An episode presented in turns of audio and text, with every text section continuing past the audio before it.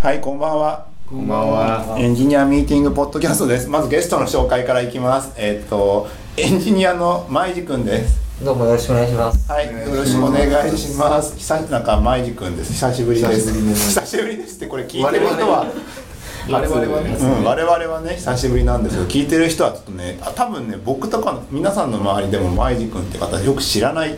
そうなんですよ。そうそうそう。ねこんな面白いのに知らない。めちゃめちゃ面白いんですよね。ど んどんハードルすごい上がってる。今えっ、と何をやってるんですか。今はアドテクで広告用の SDK 作ってますね。めちゃめちゃめっちゃ真面目なんですよね。ここえっと Android、iOS 両方なんですかま今あ、って。一応両方やってるけれども、あの分担して半分ずつみたいな。ああまあ二人二人かなぐらいいてなんかやってるって感じか。えそれ今どれくらい？二年とか三年とか。もう2年、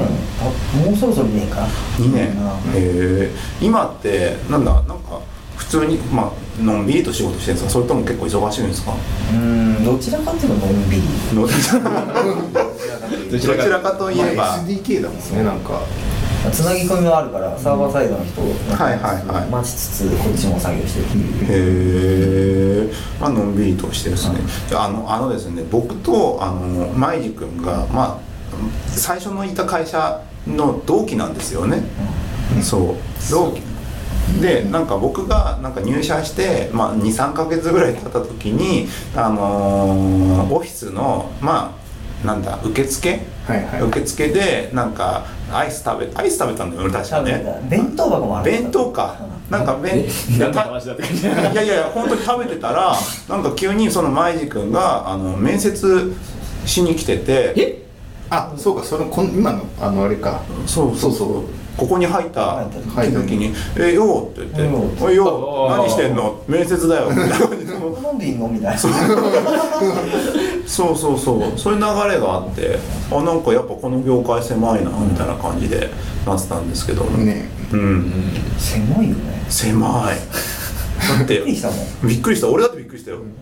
弁当食って たぞ。まあね弁当食ってるのは俺のミスだったかもしれないけ どいやでもスーツなんですよそうするね。ねいやだからせっかく買っ たからそうそういうそういう使い方だったそうそうそう買ったからカバンもね買ったからしっかりあそうだから前の会社であのーまあ多分僕より先に辞めあの転職したのかな、うん転職してて僕がその後、まあ全然別なとこ一回転職してるんですけども、最後の方前の会社にいた最後の方とかなんかねずっとマンションの投資の話とかしてたもんあ。ねね、あその話もすげえ面白いんですよね。会社の話もね。投資投資の中で前の会社行った時にランチたまに行ってたじゃないですか行ってたでランチ行くたびにそのマンマンションだっけなで多分マンションだよいやまあ多分マンションっていうかあのファイナンシャルの話ファイナンシャルの話かだからどこ買えばいいのかってことでしょそうそうそうそう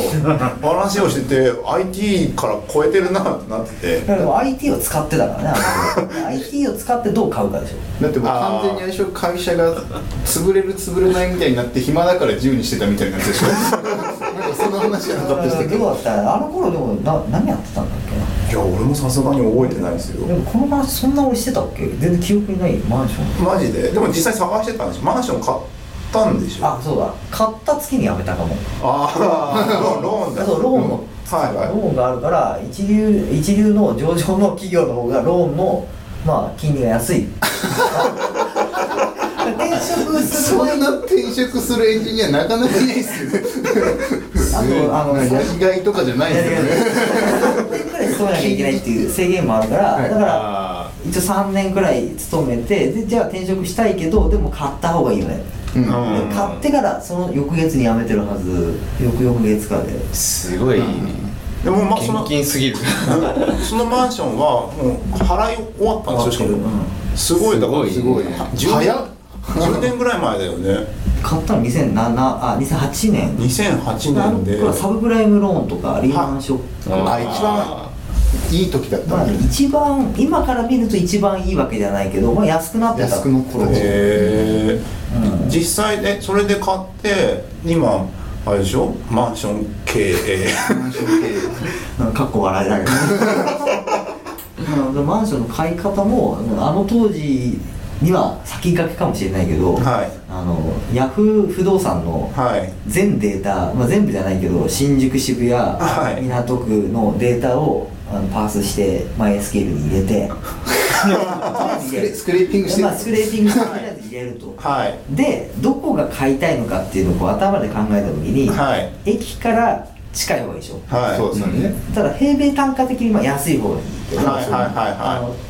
高すぎるとダメだしあああこういうなんかこういうグラフを作っていくあそうねそう山の七2つつでこれを作るためでであと階層高い方がいいとかはいはいはいはい安いとかがあって、はいはいそれをあのクエリを書く前ですああはいはいはいはいそれで相当つけて1そうのや つそれでリミット100とかにして一番上に出てきたやつを買ったのだかサブクエリとかを駆 使してら評価関数みたいなの作ってこれ一番上のやつだなともうこれだけパースしてねあのフェッチしてデータ入れてで一番上に来ているものは間違いないだろうってことで買った物件が、うん当時の実際どうだったんですかそのクエリの結果はうーんなんかね結局今思うと、うん今マンションどこも値上がりしてるし、はいはいはまあどこ買っても大変全然 まあだから最上階角部屋の当時の築浅だし、はい駅から34い分、うんで価格もまあお手頃だったしっていうことで結果としてはまあ良かったのかなっていう。へえまあ東京だったら絶対大丈夫だよそれぐらいの条件揃ってたらまね今が高すぎるんですよね今ちょっと高すぎねそう高すぎるだから当時に比べて、えっと10%とか値上がりは普通にでも築年数あると経っても10%ぐらい値上がりしてるってことだもんね、 5年くらい前の新築と比較しても 10%20% ぐらいまでいくところもあるアベノミクス恐るべしって感じなのかなやっだぱから買ってた人は全員売ればまあであそこでだから買える体力があるかないからねいや新卒3年目でしょそうむちゃくちゃだよねそれ普通に買うでしょいやいや買ってない買ってない買ってない 僕も結局買おうと思った頃にはもう高くなっちゃっててもうやめちゃったもん、23年前にちょっと探してた時あったんですけど、まあ、どんどん上がっていく1年ぐらい探してたらどうもうねもう確かにもう東京オリンピック終わるまでダメですよダメですねなんかその頃に空き家だらけになってんじゃねえかっていう話もあるけどね、そうその頃その時にかその時また買ってさっきのサブクエリいっぱい駆使してサブクエリとかだもんなでそのサブクエリの話は誰にもしてなかったんだけどたまたまあのアドテクのはい AI, AI ラボっていうのがはいはいあはっいてそこの人が賃貸のうんあのマンションとかとアパートとかを借りるときにあのどういうのがいいのかっていうのを個人の趣味に合わせたはいはいはい提案をするっていうやつでほぼ同じのやってたあーあーでもみんなやってそうな感じあるよね2008年当時にやってるのは多分早い早いよ早いねねだって今だとさなんか回帰分析じゃないけどさそうそうそうそう結局なんかまあああるんでしょ家の広さ駅の近さ、あのひなんかまあ階階数階層、あのーまあ駅のなんかその有名度とか、なんかそのあたりでまあ AX 足す BX の2はいはいはいはいなんかみたいな感じで回帰的な分やつで先見になって一番いいとこ選べよみたいな感じでしょそうそうそうそうそうそういうことをやってたとやってた2008年そこでまさか最近になってその趣味のやつと気が合うっていう最近だともうもう当たり前のように多分やってる人もいる今だとだからもっとビッグデータだみたいな感じでいろんなデータが入ってくるんでしょその不動産情報じゃないいろんななんかここら辺がコなんかンビニの距離とかもあそうそうあーそういうのいっぱい出てくるな絶対入ってくるけど、まあ、その当時はなかったけど、はいまあ、それなりに形にはなっていいものを買ったんじゃないかなと思うなんかねマジでそういうのばっかやってるよねねわけわかんない俺初めて会った時にちょっとさらさらに戻っちゃいますけど新卒の研修で隣の席になったんですよそこ隣なんですよそうなんだよねすごいなったと思うでそしたらなんかあの Windows のなんか VPC だっけ V え VLC VNC か VLC な VNC でいいかはいはい VNC かなんかをさ見せ俺に新卒でまだあなんだっけあれはえっとね2004年2002年から2004年の時に、うんえっと、JavaScript、jQuery 当時知らんあったかもしれないけどないなかったからうん使ってないんだけど、えっと、iFrame のソース属性を使って、jQuery と似たようなことをしたシステムで、うんあのみんなで使える共有のデスクトップを JS で作ってたの。はいはいはいそうそれだよねそうそうそうそえっとねアイフレームのソース属性あの非同期通信はいがどうやるのかって考えた時にそれしか思いつかなかった、ああはいはいはいはいはで、いはいあはのアプリケーションとか全部 JS で書いたものを用意しておいてあの Win- Windows あれ IE のね5 4 4.5.5.5.5時代はいはいに動くように作ってて、うんでスタートを押すとセットタイムアウトでメニューが出てきてで、はい全部こう Windows の動きを真似してたっていううっていうのを新卒で隣り合わせなくて同じ犬種でパールのプリントかなんちゃらとかやってる時 にそれを見せびらかして変なとこ来ちゃったもう僕とか全然プログラミング経験もないから超浅いからその横でなんかこいつ Windows の仕事なんかやってるぞみたいなそうそうそうそうセットタイムアウトでアイフレームできたすげえだろってコーラ売ってみたいなことやってたらなんだよこれとかな ってて。そう今今だったらもうあのイメージタグのドラッグアンドドロップとか全然普通にこう、うんできるできるけど、当時はあのオンマウスダウンとオンマウスアップで移動いあすれるね時をマウスフォローさせるみたいなことでしょあれも計算して自分でやらなきあゃいけなやかっったてりたね昔俺もやってたわでそれでその Windows, あの Windows のメニューあるじゃないですかあれが開く横に出てくるところをすごい自慢してくんですよそここだわあれはね難しかった あそこ難しかったタイマーキャンセルのなんか具合が難しかった記憶があるそうそうそう、だからそういうのやってたりとかさあとあれですよあのなんか基本的にさなんだろうなお金儲けについてめっちゃ早いよねお金儲けの執着が半端ないですすごいかないやだってツイッターとかさの話もあるけどーツイッターだあれもツイッター2010年頃かな、うん2010年頃ツイッターもだいぶやってる人はいるけど、テレビでは多分やってない放送してまない、あーだなんかインターネットの住人なものだった時代でしそう、ょあの頃にツイッターがまあ面白いからやってた時があってでどういう経経緯かわかんないけどアフィリエイトもやりたいでおツイッターやってるからこれうまくやればこうなんか儲かるんじゃないかなみたいなっていうのがあって発想がどこから出てきたかわからないけどあの携帯ツイッターの検索フォームに「あの欲しい」っていうので検索かけるはいはいはいはい欲しい何々が欲しい、うん欲しいで検索すると欲しいが入ったものが全部出てきて、でそれをあのかぼちゃとか茶筅とかっていう携帯解析機器にかけると何が欲しいのかって名刺が出てくる、はいはいはいはいでこの名刺をアフィリエイトのまあアマゾン使ったアフィリエイトを検索かけるとその商品が出てくるでこの中から適切なものをあのアットマークつけてその人に送り送っちゃう、ねこれだよってね変えるよってここで改良これ押せば改良っていうアフィリエイトのシステムを作っちゃったねそうです今で言うとあのどこのウェブページ見たとかそういうのをなんか解析していい広告出すみたいな仕組みのものがあってはいそれの多分走りよく考えたらアドテクだもんねそうなんですよ、ねそれを2010年でやってそれ早いですよそうそうしかも実際儲かったんでしょ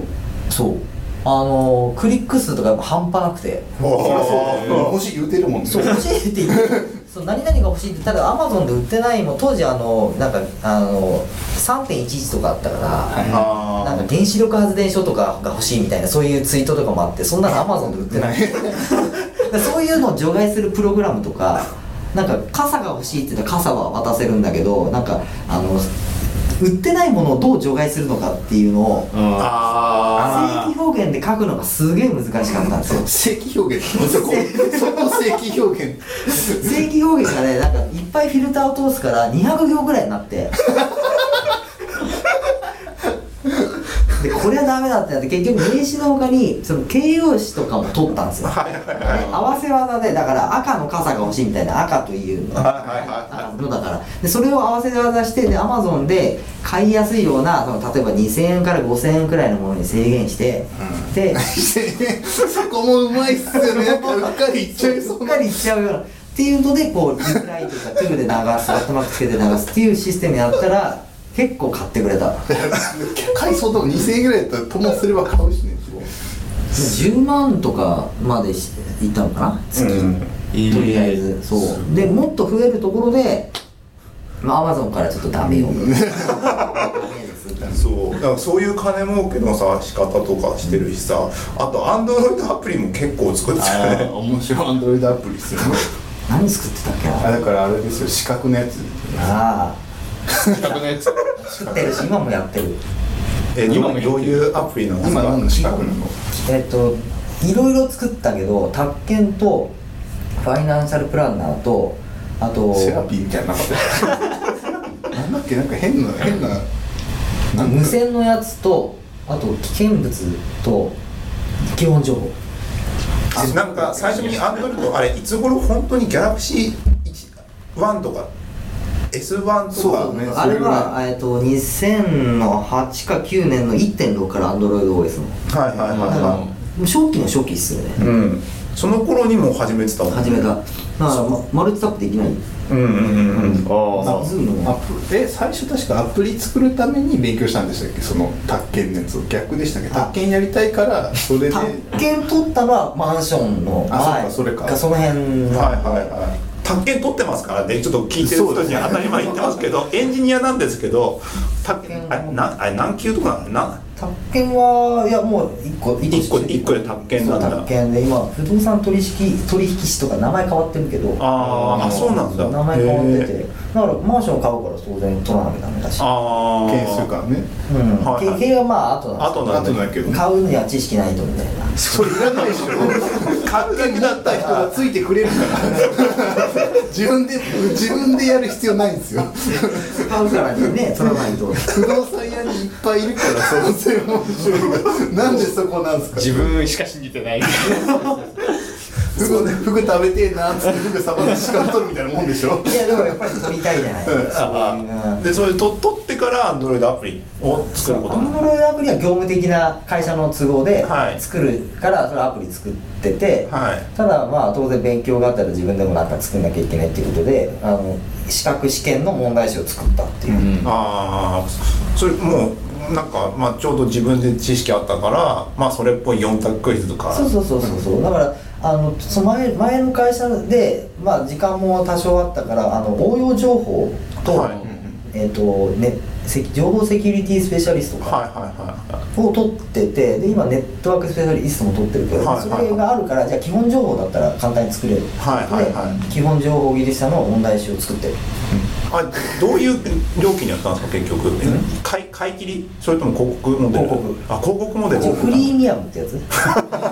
消せるじゃ消せるように作って消るせ全然消す必要ないだろ 消せうるっかりタップしないようにとかするような場所に置いたりとかしてあのうるっかりタップしてくれる場所にして る全然もうクリック率変わるんでへえ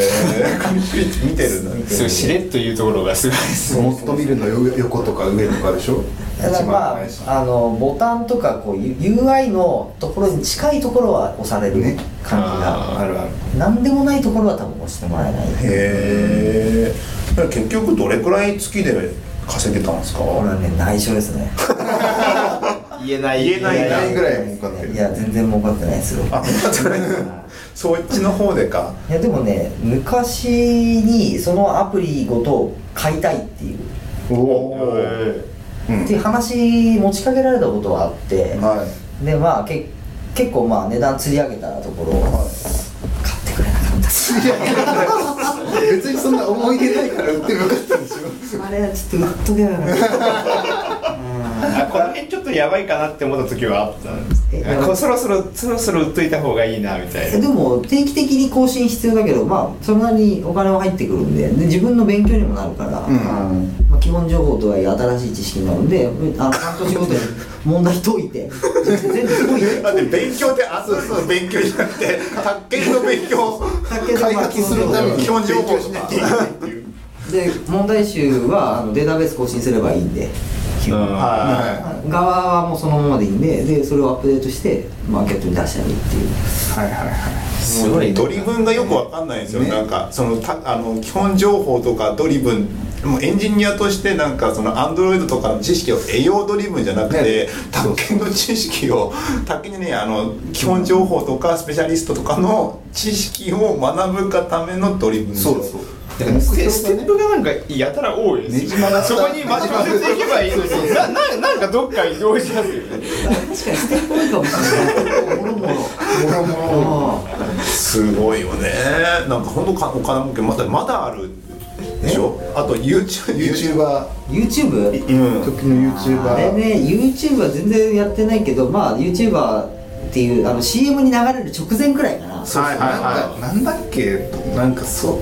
うなんか総会かなんかであったんですよねその時に俺 YouTuber やなるからさみたいな唐突に言い出しいたいつだそれ何2000 CM の前だからだからはじめ社長とかヒカキンがちょうどなんかわーあーってなってる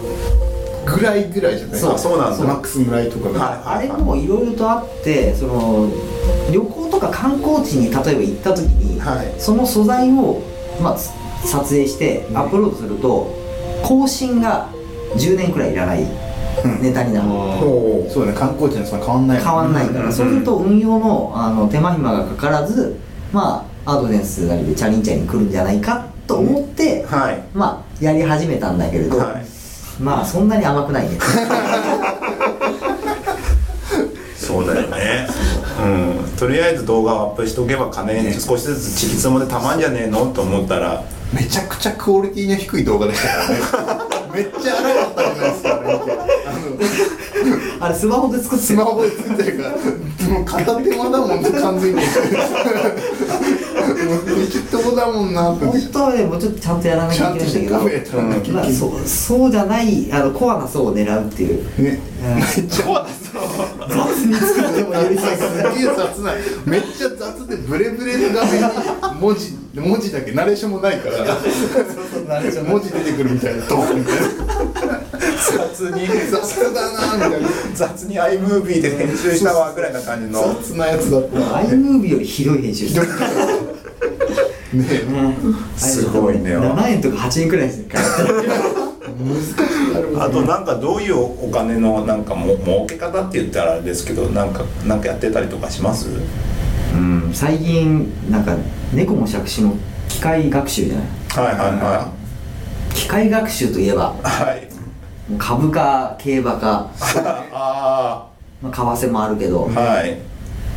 まあ、どれがいいのかっていうと株なんか結構やってる人いるし、はいあのまあ多分その機械学習云々の前に友人有名な人の発言一つで変わっちゃうし、はいはいはいねはい決算発表もあるし、はいはいはいで為替も同じでそのねぎどっかのぎ FRB とかの議長の発言一つで、うんほうといい特定した似てるだとかで買っちゃうしねだとしたら競馬だろうっつっておおまあいろいろ決まってるもんね決まってるしまあその馬の体調は未知数だから揺らぎはあると思うんだけどそれがいけるんじゃないかなってことで結構今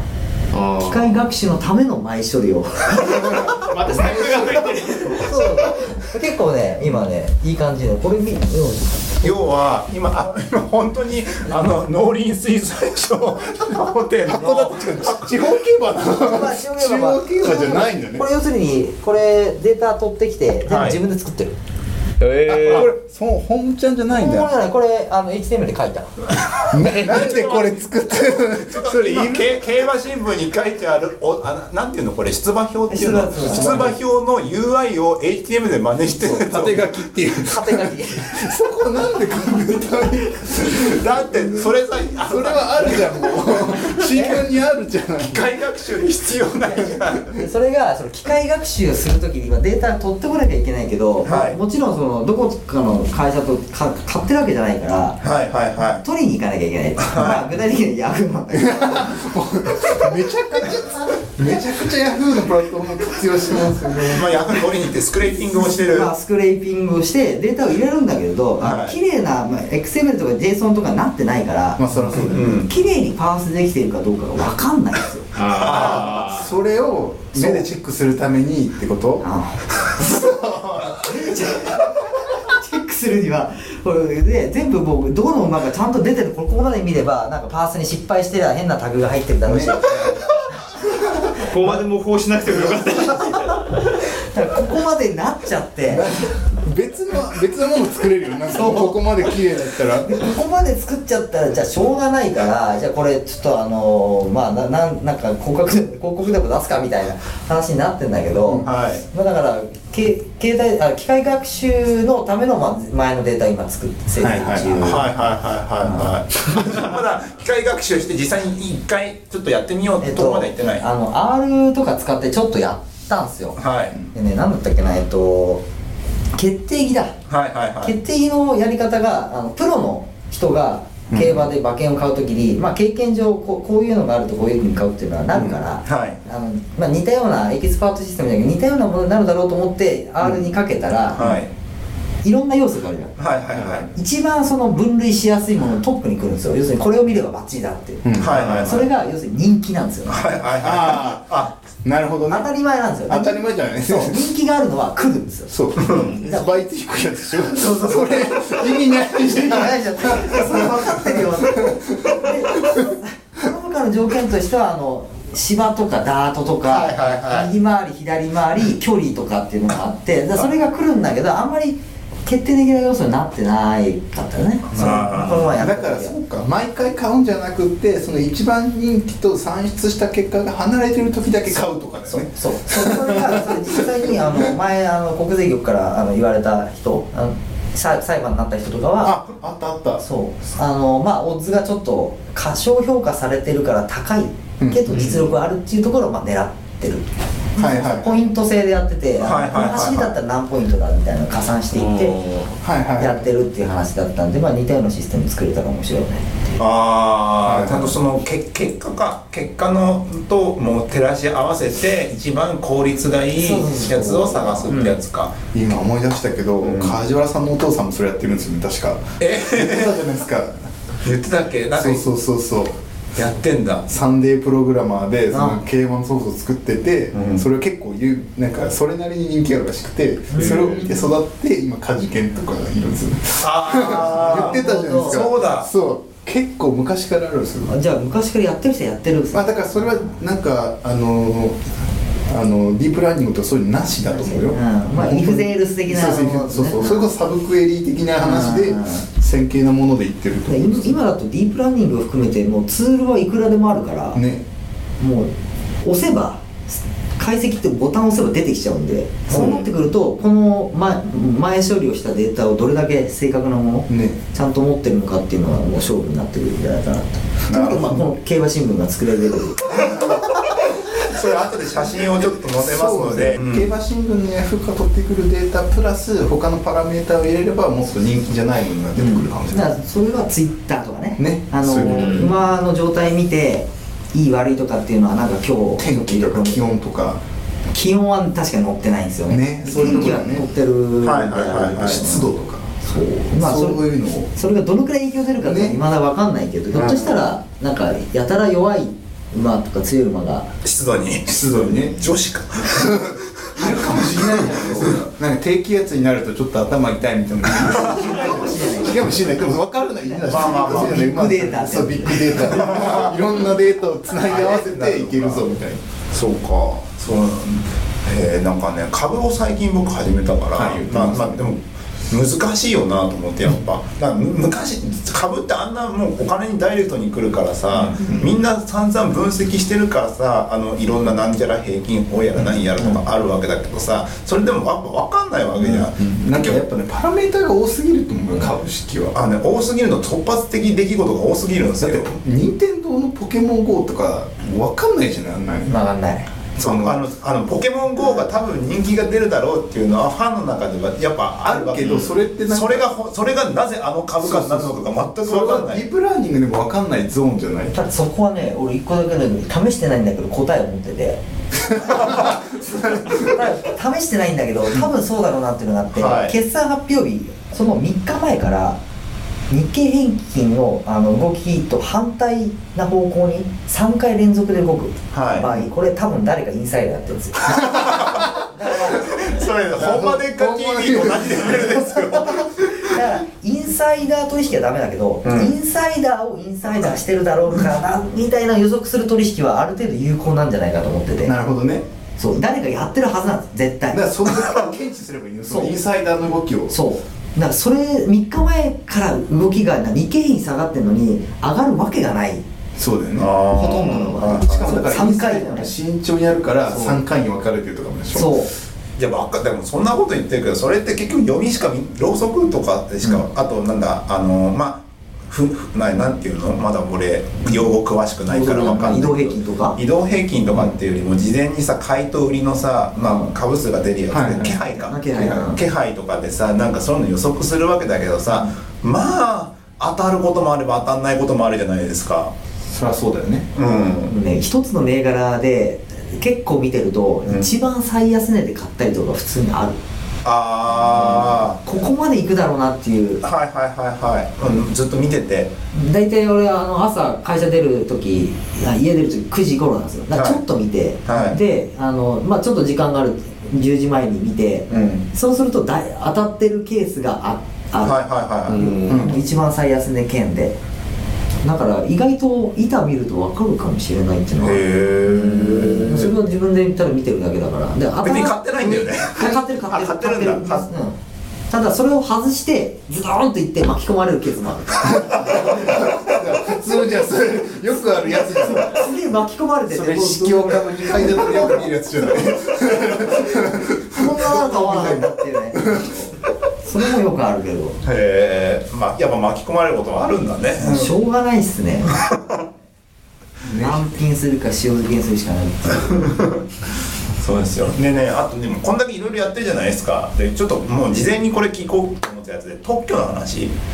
そう特許だこんだけいろんな金儲けの仕方してるわけだからなんかあじ金に自分で特許出してるんですかえっと会社会社なんだ、なんか奨励するみたいなのがあったもんねどっかのあれであって会社で会社確かあったよああなんか社長が特許はどうのこうのっていう話をちょっと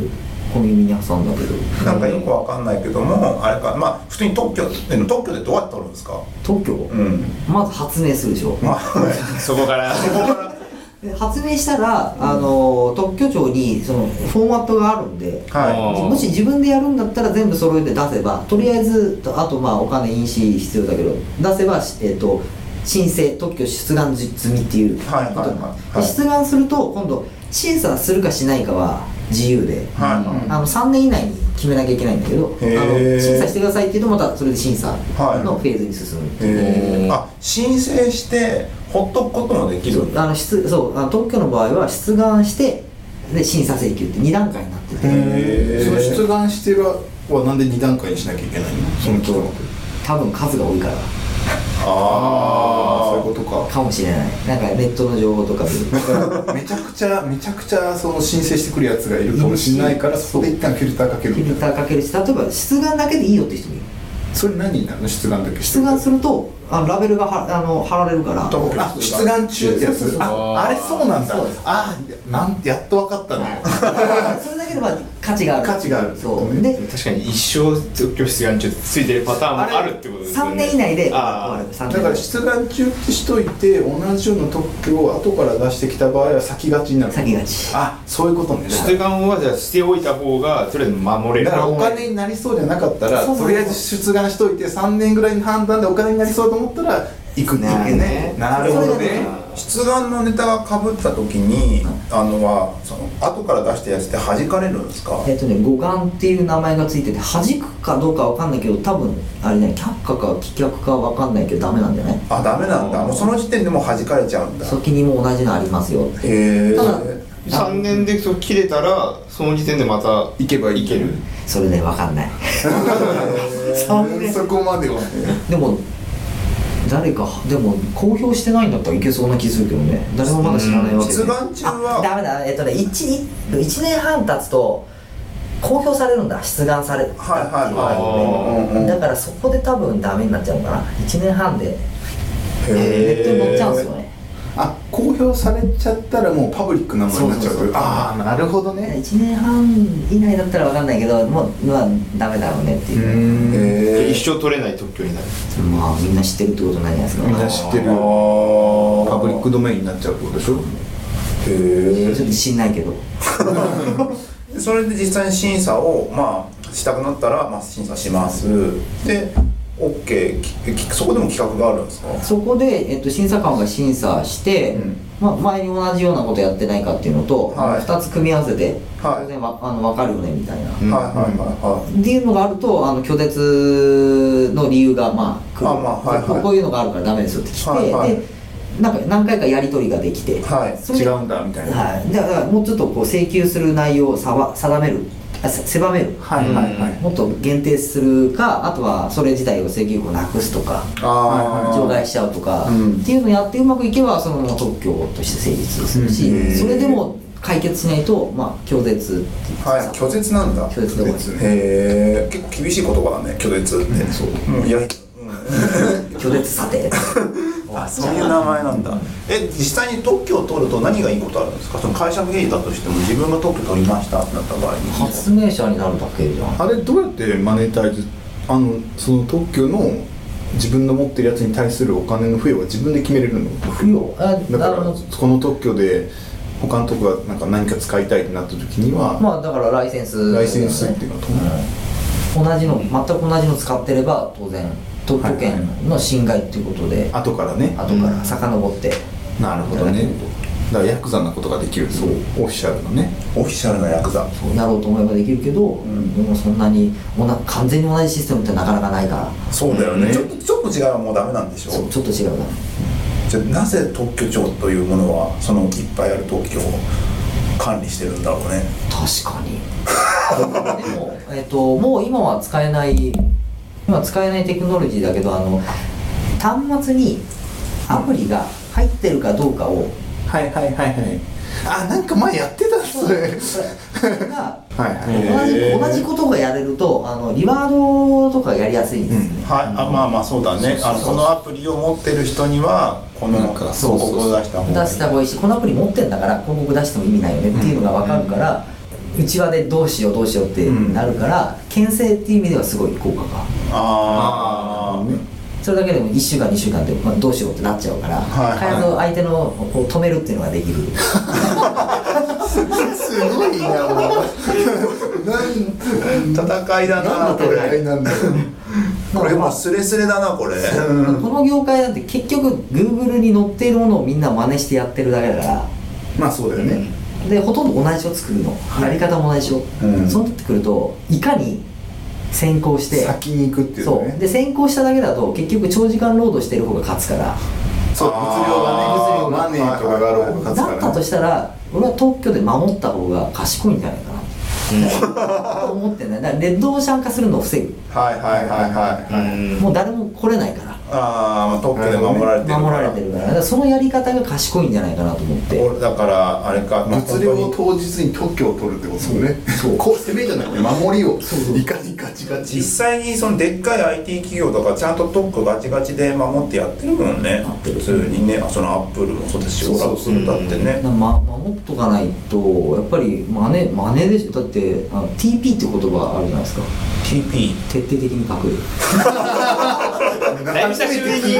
聞いたらなんかすごい有名なんですけどだからパクられるしパクるしっていう状況だからねで情報みんな同じなんですよ持ってるのが、うんだからだから守った方がいいんじゃないかな GitHub も出てきちゃってるしねってことでしょ大体乗っかってるもんねそうフォークしたら同じで作るものそうそうだよねだから特許がいいとだからエンジニアのなんかオープンソース思考の真逆を言ってもねそう俺はそもそも Git 自体反対だけどね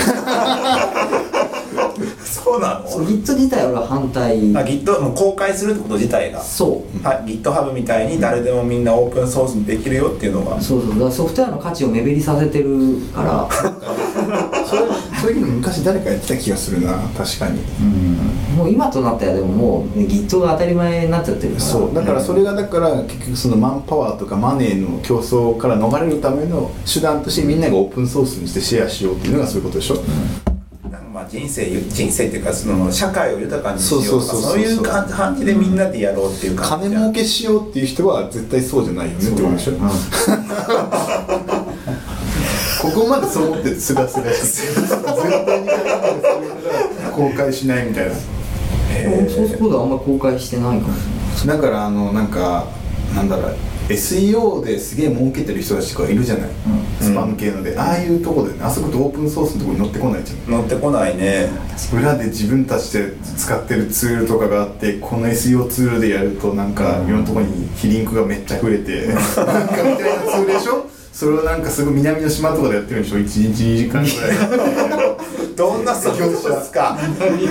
業者南の島でだって1日2時間で あでもなんかアダルト系とかさエバークリックって会社ねえあ何ーそうそうそうエバークリックあのなんかクリックを売ってるんですよああなんかギャングみたいなやつらがいるんですよへーねだから世の中のインターネットトラフィックのほとんどそのギャングみたいな人たちが占有してたりするじゃないですかあススパムだったりとか、はいはいはそれですごいよねそういう世界、そういう世界っていうか実際そういう世界なのかもしれないけどさそうそうえでもスマホになってなんかもうみんななんかもうソーシャルから抜けないみたいな感じになってるじゃないですかもう LINE しか使わない人もいるしさだからそうなってきた時にさどうするんだろうねって感じあるけどねねだからクリックとか SEO とかだったらね、なんかどう LINE, さんもなんかそういう辺特許とかでガチガチで固めてなんか勝てるようにしないのかなああいうゾーンこそ確か急にスタンプを特許持ってるんでとかサそうボそうそうりそうだそうなんでフェイスブックさんちょっとダメですよスタンプうちが作ってますよみたいな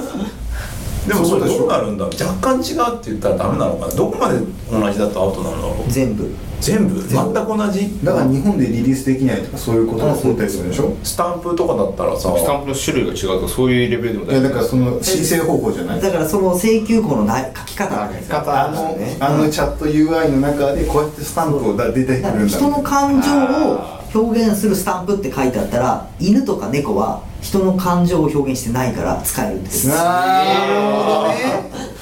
ーなるほどねそらそそうれねいうそういうことなんですよねへえそうやって攻めとかなきゃいけないですねだそれそうやっとけばその日本という市場の中でその LINE さんのスタンプはもあーう独占できるわけでだから書き方も請求項もだから弁理士の人が、まあ、ちゃんと書いた方がいいし自分で取るなら相当考えないと自分で狭めてることにうんなるほどまあ、好きなように書いちゃうとか解釈によってはもう全然俺全然余裕で取れるじゃんっていうふうに決められちゃうと、実はあのあの広告でよくあるあの全画面に出る広告あるじゃないですか、はいあれもね特許取られてるんですよへえああそういうのあった調べたらへーすげえ昔にあの、うんなんかすごい子供じみた内容で書かれてて全部の画面を広告で覆うっていうへえ結構や本気でやられてやばいんじゃないかみたいなあその人がい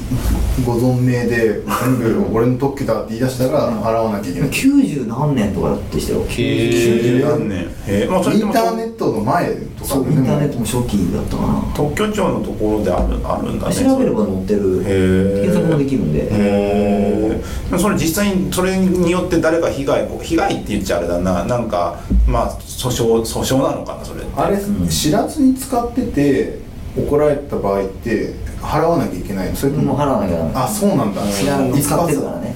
えーいやももしそうなんだ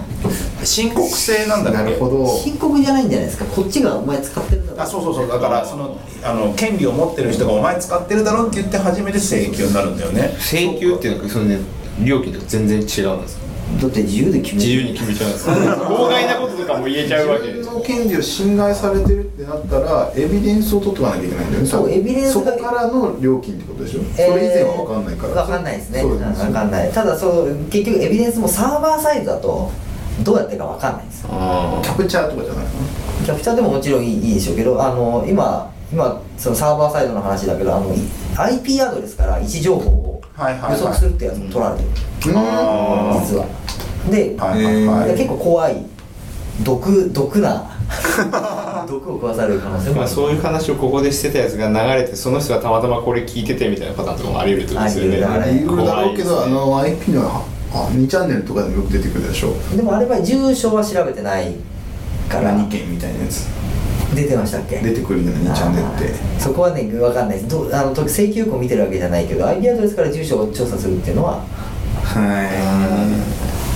特許なんで実際特許になってるけど実際それを行使しきれてないんだろうそうかどうなかだよねまあ海外とかわかんないアメリカとか訴訟が訴訟がとか言うけどさそんないちっちゃいことでやってだから本当にただ純粋に発明好きな人がいてあの別にただで使ってもいいけど特許というものに残しておきたいぐらいのそのいい人がいれば自由に使えるわけでしょ、うんまあそうだね逆になんか、ま、これが他の人に使われないようにそう悪いことに使われないようにやる人もいるもんね、前にあったもんねあのモナなんだっけモナ猫なんだっけはいはいはいちゃんでさ、猫のさあスキーアートを特許あれは商標とか猫猫がそういうのでしたっだっけ、はいはいはい商標かあれは商標の方かな、そうなったりしてんだねけ商標とかはやらないですか商標だって取るもんないもんねなんかなんか思いつけばいいじゃない商標なんですけど上なんとか育夫さんでしたっけねあー商標取る人組み合わせでえなんかそのこと流行りの言葉の組み合わせでめっちゃ申請する人がいるんですよで僕らはあれなんかお昼の時にそれ喋っててその人はあのそのもう DDoS 攻撃を自分でやってるその商標のとこにかけてるんじゃないかぐらいやるのなよんか一人そでれねそれでなんかあなんかあったねいろいろあったねそうでなんかだからだってほとんど無意味な商標めっちゃ取ってるんですよで、はいはい結構3万円ぐらいお金かかるかなんか、うんそれやってるのはなんでかって思ってお金実はお金儲けじゃなくてそのとその申請するところになんか恨みがあって DDoS かけてんじゃないかっていう なんかそういうなんか想像をしてた やってることはあのドメインたくさん取る人と同じだよねそうそうそう売れるドメイン売れるドメインお名前 .com でそうあーいつかなんか使う日が来るかもしれないみたい今なだったら感じポでケモン GO とかああちょっとさ商標ボット見てみるポケモンめっちゃ出てるポケモン GO とかさ ちょっとそのもうなんだポケノミクスって誰か言い出したかわかんないけどさ、ああやってお金がの匂いがするとこにみんなぶら下がるんだっていうのをすごいまざまざと確認したので、すっげえぶら下がってるぶら下がってるよね、でも攻略サイトって結構昔からああるゲームの攻略サイトって結構儲かるものなんですけど、はいはいはいポケモン GO も結構ひどいことになってて、まだ出てないのにね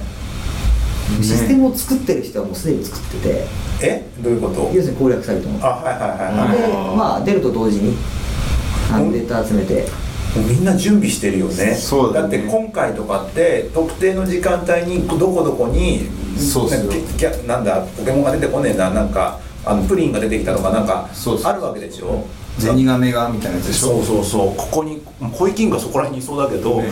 マック前で待ってる人いたねえもうもうもうアプリも落ちてないのにアプリ持ってたねマックの前で待ってる一応海外のストアに入れるとアプリはダウンロードできるらしいんですよねそれでまだ日本で前聞いた時は見れないって言ってたけど、そう何もいないだから結局あれってどこにモンスター配置するかだから、アメリカにしかまだ置いてないでしょ、はいはいはい日本行っても何もないけどなんか韓国がさないのになんかどっかの場所だけモンスターがいるゾーンがあってそこすげえ人が集まってんじゃなかったっけ、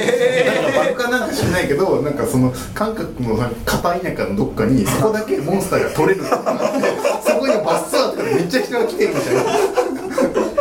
あでもそれ逆に楽しいね楽しい日本もさアプリまだ日本に来ては、まあ、日本にアプリ出てないから今のうちにさ一箇所だけさなんか四国のどっかとかさでもやってることってそうだよねなんか、あのなんだあの村おこしとかじゃない結局イングレスとかって、うんイングレスあもともとあれイングレスだから、んイングレスもなんか地方でなんかやるじゃないはいなんか地震があったところの復興イングレスとかよくやってたりするじゃない、みんなで集まって、はいはいああいう感じで使えるよねちゃんと使えばそうそうそうただそういうような前提のビジネスモデルも考えられてるっていう話もあるもんねだよねきっと実際にどんだけ儲かるのかわかんないけどさ、それもねあポケモン GO が全然出る前に一個1ゲー作ってておうおう似たような感じなんですよほうほうほうあの iPhone, iPhone は出てるんですけどお宝ハンティングっていうも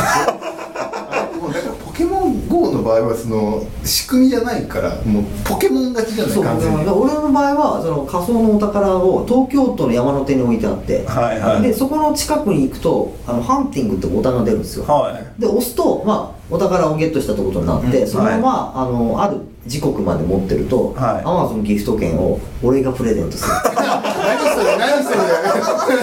何それ生々しいの嫌ですよなんか 俺プレゼントするよっていうことだから2000円の Amazon ギフト券を送ったりとえええやってる人いたってことそれちかゃんと社内の人社内お宝ハンティングってえだから今俺持ってて、あの笹塚自宅の周辺に置いてあり ます近くに来てハンティングって押せば持っていけるっていう、えあれえだなんだっけあの DNA のあの盗むやつ相手から怪盗ロワイヤル怪盗ロワイヤル的なあノリなそんうだそうねそうそうそれが実際アマそれケとンになってるそれと位置情報がね実際になんか取りに盗みに行けるのもそれってまあキャキャッチってやるじゃないですか、うんハンティングってやってそうすると自分の方にいたお宝来るんででそれそれって奪われたりするんですか、また誰かが奪うってやれば奪っちゃう奪われちゃううんあーすごいねそれねで逃げられるわけよ山手の周辺なんか一芸だね本当にへ一芸えええそうだよねそれポケモンにしたけば流行ってたかもしれないんだよねそうそこだよね完全いにや本当そうなんですよ本当それ僕も前職にいたようなのやっててその当時 AR アプリであであの要はいわゆるスライムみたいなのがはいはいいて、まあなんか、まあ、かざすとカメラでかざすとスライムとかそこら辺の街にいてであの戦うとかやったりしてとかどっかのそのあの大手なんかディスカウントショップとか行ったりするとそこが武器屋になってて、だから自分で新しい武器欲しかったらそこまでわざわざ行ってなんか聖堂の剣を買うみたいな感じの。ことをやるみたいなことを一回やってたんですけど、まあポケモンじゃなかったからそう考えるとやっぱさ任天堂さんすごいよねやっぱスクエニさんは言うてドラクエぐらいしかないじゃないファイナルまあ、ファドンタジラークエも十分すごいけ十ど分すごいけどだって任天堂さんいくらでもあるじゃないこれまああるこねのあとマリオとかやっててきたらもうみんなやるでしょそらみたいな横断歩道で加速度センサー使ってジャンプするの分かんないけどそうだそうそんな感じだなもまた人が死ぬわのが違うじゃないですか物がなんかコインとかじゃないマリオだったらコインいっぱい取ってくるいっぱい取ってくるとか一アップキノコといかやでもやっぱあれでしょあのーまあすごいポケモンっていう一番でっかい球をね一番最初にね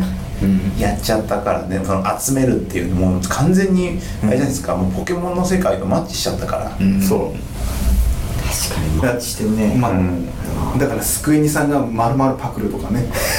ドラクエでねモンスターズでモンねスターズでねそう本当に冒険ができる日本冒険できる気分で行ってなんか途中でなんかねあのー、なんだオーナオーナメクジとかいてそうそうそうあれだよねボスどこにいるか黒部ダムとかにいるのかね本当に危なそうだよ本当に黒部ダムにゾウマがいるぞみたいな感じで言われるのそうそう確かにねでも Google やってたしねコやラっボてた、ね、コラボやってただからポケモンも Google マップのエイプリルフールなんだからどうこうって話だもんねそうですよねそっから始まったでもどっちかっていうとこ日本だとドラケの方がやばいと思うけど、ね俺どうなんだろう女子受けしないかなドラクエってさそうかどうなんだろうねバラモスがなんか普通にねふみあのーどこだスカイツリーの上にいるとかさあと世代世代そう世代があれかもドラクエはエ上レかか上か、ポケモンのすごいところはなんかすごい子供からいけるじゃないはいはいはいはいあれがすごいよねあピカチュウがいここにいるって言ったらねやるもんねやる、あとはその場所地域とポケモンがマッチするぐらい行けばいいも水流が湖とかにういるとかね、うんなんか香川には何がいるかとかそういうやつですよなんか桃太郎電鉄はダメなのこれねあいやなんかいいいいいい気がするけどあいいんじゃないいいのかい良さそうだよないや相世当代は選ばないけど人は選ぶ気がするいつの間にかキングボンビーついてると思った危険だよ危険だよボンビーをなすりつける夏の付き合いみたいになるから絶対危険だわそれサイコロとかじゃないもんもう後ろにハッて気づいたらなんか売っておいたよとか言われて えーみたい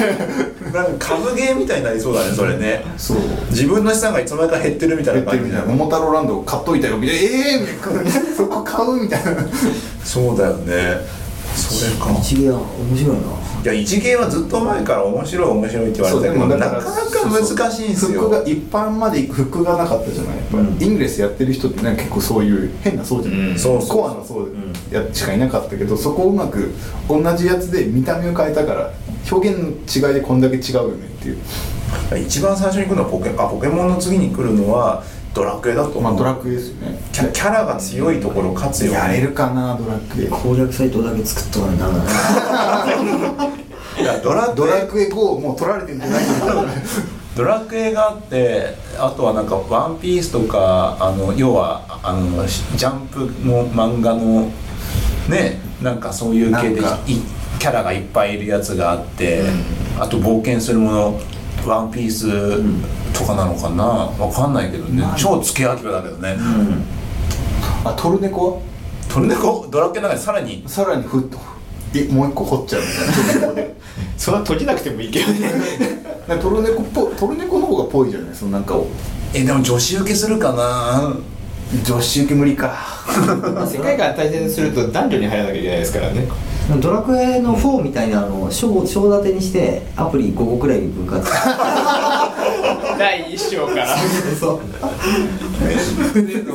そういう力やり直しになったりするぞこれ同じアプリでやりゃいいのになんかまだまだありそうだやっぱ日本もそこら辺キャラ商売で売っていくのがいいかもね、これこそクールジャパンだったんじゃないかって気がするよね確かに回帰できますねうん、いやでも2本目だってすっごい面倒く大変そうじゃんポケモンをやるのそうだって歩かなきゃいけないしさ時多間でしょ分い一個しか多分そう人を選挙できないからだから何個も出てもこう、なかなかこういろんなやつに移るってのはできないような気そうがなんすかプラるットフォームポケモン GO がデファクトになった瞬間にもうみんなそれやるしかないじゃないみんながやってるからっていそうそれ強いよねポケモン GO の何が大変ってあれ電車が使えないからそうだよ普段通勤通あの 30, 30キロ20キロなんか普通歩いた分だけなんか卵の価格がはや、うん、早くなるとかあるんですけど電車乗っちゃうとそれがなないないなかったことになるんですよ速度検知されてるってそことうでしょ自分で歩かなきゃいけなくて、まあ、もしくはチャリでかあのプラレールかなんか今スペースかのどれかしなきゃいけないんだけど絶対ポケモン GO ダイエットとかさ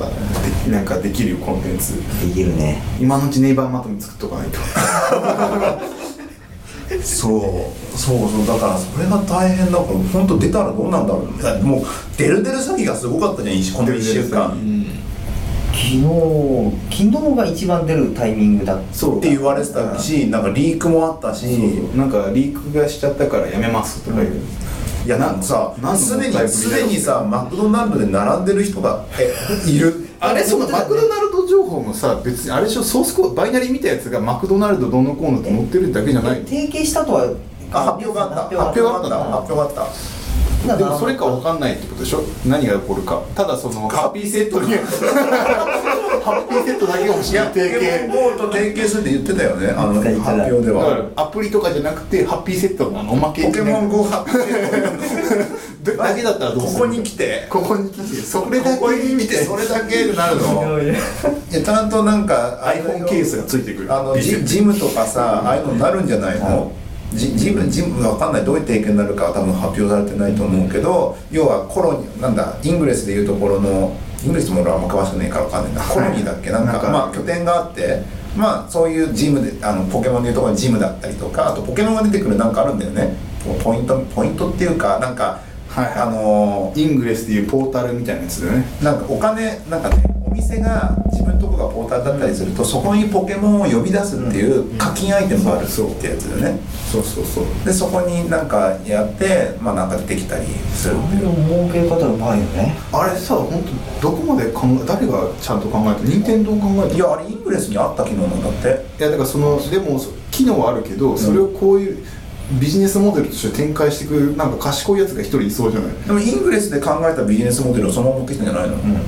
でもそのマクドナルドとか提携したらこれ絶対いけるぞとかみたいなやつって、ぜなんかいるじゃない一人あまあまあそそれはその分かんないセンスのあるっていうかまずポケモンでやろうっていうあ目をつけるやつみたいな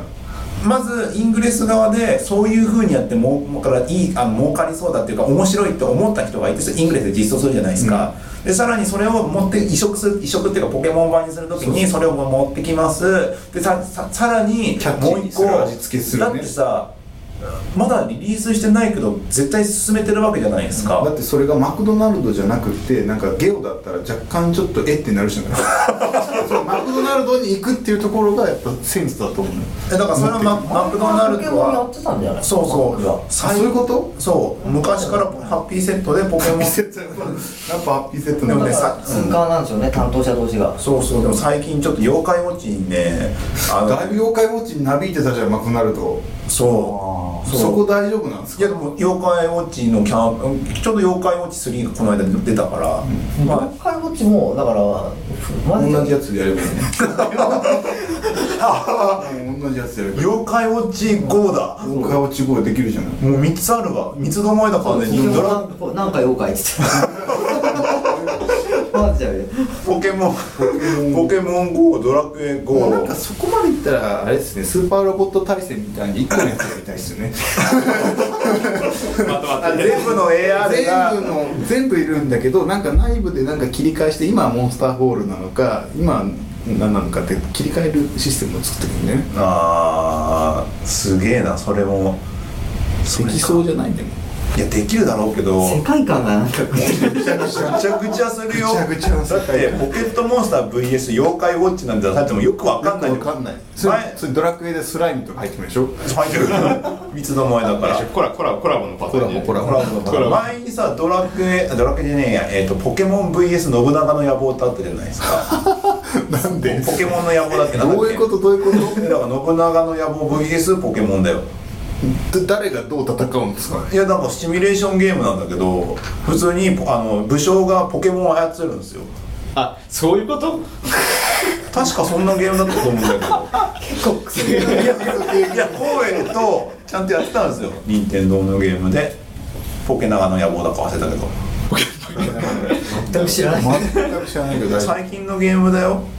最近って言ってもここ数年前どこどこの層狙ったんですかねでも確かだからあの信長の野望はもうもうあの年齢層がどんどん上に上がってるじゃないですかそれもありそれを下げた信長の野望でこう作れます信長の野望 GO ができるんだそうそう武将を取りに行くねみたいなそう武将とに武将とかその城とかに攻め落とすみたいな、そうそうそうそう 城にチェックインするだけのやつはなんかすげえ渋いかもね。城の取り合いでしょだから渋い。小田原城とかねそうそうそうそう確かにだってそ小こに田原城って新幹線とか通ってるから。簡単に行けるかもしれないけど、まあ、時速何キロ以上だとチェックインできないって言ってもらえればでもそれでいけるよねお城お城面白いっす絶対えだからさ汎用的にでも基本的に楽しいからねだって城はだって外人も好きだからいけるいけるいやでもなんか一芸って昔流行ってさ一通りなんかやったけどさコロ結プラ局ね残ったのコロプラとあと国取りがちょっとあったぐらいでさだからやっぱそのコンテンツが大事ですよ、一の一のアイ一情報のアイデアとゲームシステムとかうんぬんかんぬんよりもまあコンテンツが大事だから、もうなんかくっそ渋い UI にして城やればいいじゃないですか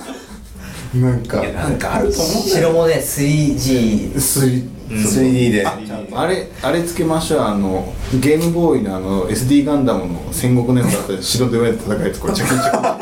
あれをつけましょうそこコンテンツだと思うのよもう一一芸はもう側でコンテンツ超大事何が何が手に入るかなんですよね一芸ってあ前は距離とかであってその距離でポイントにしてたんですよ、んでもそのポイントを使ってゲームに使うっていうスキームだったじゃないですか、だけどなんかもう 3D があってさもうあいもう手元のさクライアントもさリッチになってるからさ、もうやりたいあの結構自由な表現ができるようになってるから、やっぱり現物が届くっていうのは新しいんじゃない白ゲーで白取ったら白プラも取れるジオラマとかねジオラマとかめ届くプラモが。でもねそのそういう、まあ、モノモノクルとちょっとなんか話ややこしくなりそうだななんかもうなんか軽いだってまあいい ないけるじゃんディアゴスティーニ的になんか1年限定で今年は白物やろうみたいなあで次山とかでもでも山がねってなって。いるじゃないおじいちゃんの山好きない人やわかる100メートルダムとかダムな。川とか同じ層狙うとそこにそうそうそういる AR って AR も一芸も誰もやんなかったら超寒いんですよでもだからディアゴスティーニのあれと一緒でそのそれの好きなコアな層は絶対いるじゃない日本にいるいる、うんそういうやつらは必ずやるからそれをずっとやり続けると辛いから1年限定でやってその乗り換えていくんですよ焼いきや方あののねそれそれそういうそのコアラー層メンとかいるじゃないですかコア層いるじゃないですかそのコア層が全国に散らばってるわけですよそうだ、だから次だから一人すごいディアゴスティーニ大好きですっげえやってるやつが埼玉にいたとしても次に同じようなことやってるやつが全然山梨にいるとかあったら一芸ですれ違うことが全くないんですよでだからそこはもうテレビチャンピオンのトップ層みたいにさももう一元関係 ない人生捨ててその世界で回物に回ってるやもう完全にそこになんかもう旅に出てなんかやってるようなやつでしょそういう人をちゃんとやんなきゃいけないでしょすごいよ勝てねえやつね怖すぎるよねそれ怖怖キャラを作った方がいいってことですねキャラキャラをうんつデータ作った方がいいななとめ思こっとたなめことかあったのねあれどうなめこあったけどねなんかねちょっと、ね、取るだけでねあんまやることなかったんですよねそうそうなめこもだから GO ポケモンみたいにしてもうそこら中になめこ生やしておいて自分が歩きながら刈り取っていくってシステムされてるまあそれとパックマンパックマンだったよあねパックマンあっパックマンで昔その一芸使ってはい街中の道のりをあのもうななんていうのたなんか食べるやつあったあった餌餌かな、い餌かなんかにしてそこで実実際に歩いたらあ餌歩けに行くみたいなやつをやってる人がいたやってる人がやってた何個かやってたやってたやってた京都とかね海外外国だとボンバーマンとかできそうだよねああそれ面白いじゃんでもすげえこのご時世危ない ね危ないめちゃくちゃ危ないよだって結構みんな素早く移動するから超危険だよボンボンっていうバンバンバンみたいな街中にあるのかねそういう課金して爆弾が置ける数が変わるでしょあでもそうだなって感じですよローラースケート課金できるとかじゃない関係ないから自自分分でが自分で自分自だ分でから履きゃいいじゃんってやつだはいそんなわけで1時間ぐらいですかねこれで、いやーなんかすごいいろんな話したなって感じですやっぱお金儲けを考えると楽しいですねですねえっとですねお知らせがそういえばすっかり忘れてたのでも最初に言おうと思ってすっかり忘れてたお知らせがはいあるんで、これ最後まで聞いてる人がどれだけいるかわからないんですけども、ままだ聞いてくれたかんですけどまず一つ目があれですよあのツイッターの公式アカウントをやっとやっとこのご時世やこっのごと時世やっとえツイッターがなかった今もありえない運用の仕方してもるうタンブラーしかなかったタンブラーしかないっていうタンブラーとサウンドクラシックしかなかった随分渋い ところなのでツイッターをやってもフォロー数少なくてダメなんじゃねえかっていう話があって、フォローどれぐらいいるんですか今いや今まだ見てない最近見てないんだけども一応あのエンジニアミーティングあのスペースとかアンアンスコなしであのエンジニアミーティングアットマークエンジニアミーティングってっていうアカウントがありますでそこであのつぶやあそこフォローしていただければ最新のあの放送があったらそこに投稿していきたいと思いますあとはあのハッシュタグハッシュタグも、えー、とシャープエンジニアミーティングで長いハッシュタグですね長いですけども本当あのマニア層に受けるものを目指してるってフ意ォ味でロワはーフォロワー13人もいますよ マジっすかまだ今フォロワー13人なんでこれ聞いてくれた方むしろフォロ多いと思ったんだけどあのフォローしてくれる方がまあ次次回ちょっとどれくらいあるのかちょっと気になるんでその最後まで聞いたっていうのは今まで統計取ってなかったんであそのうですよねもしくあのフォローしてくれたらあ聞いてくれてたんだっていうふうなフォローしたよあ増えた1増えた10 14人あれできてたかなエンジニア増えでお願いします増えてないですよえたよほら東あ京増えたこれお宝ハンティングじゃないですかお宝っていうのフォロワーをハンティングエリアが半径3000メートルになりましたってなんすか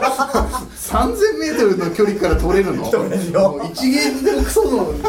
ないじゃん半径3000メートルだよはい、そんな、それです。で、二つ目、えっ、とね、コーナーを最近やり忘れてて。あすっかり忘れてそう、あの、次回からきちんと、あの、やっていきますので、えっ、と、なんだっけ、あの、エンジニア、あの、エンジニアプロジェクト。あるあるカードゲームを作ろうっていうのをやっていて、そうプロジェクトでよくあるやつをちょっとつく、あの、ネタを。今あのみんなで考えてそれをいずれカードゲームにしようっていう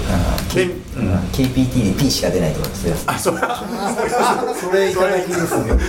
KPT で P しか出ない、なんかベロシティが10あ下がるとか、そんな感じなん です。 1で P だけの場合はメンタル全員のメンタルマイナス1とかです、ね、あ、そういうやつです、そういうやつ。なんかね、そういうのをちょっとね、作っていきたいなという感じになっておりますので、引き続き、あまあいずれ本当は。あのハッシュタグで書いてくれる人いたら、まあ、かいそれを拾ってそうですねご意見もねこれでやっとコミュニケーション取れる手段取れる手段がつついにねね出ましたね出ましたねという感じでございますはい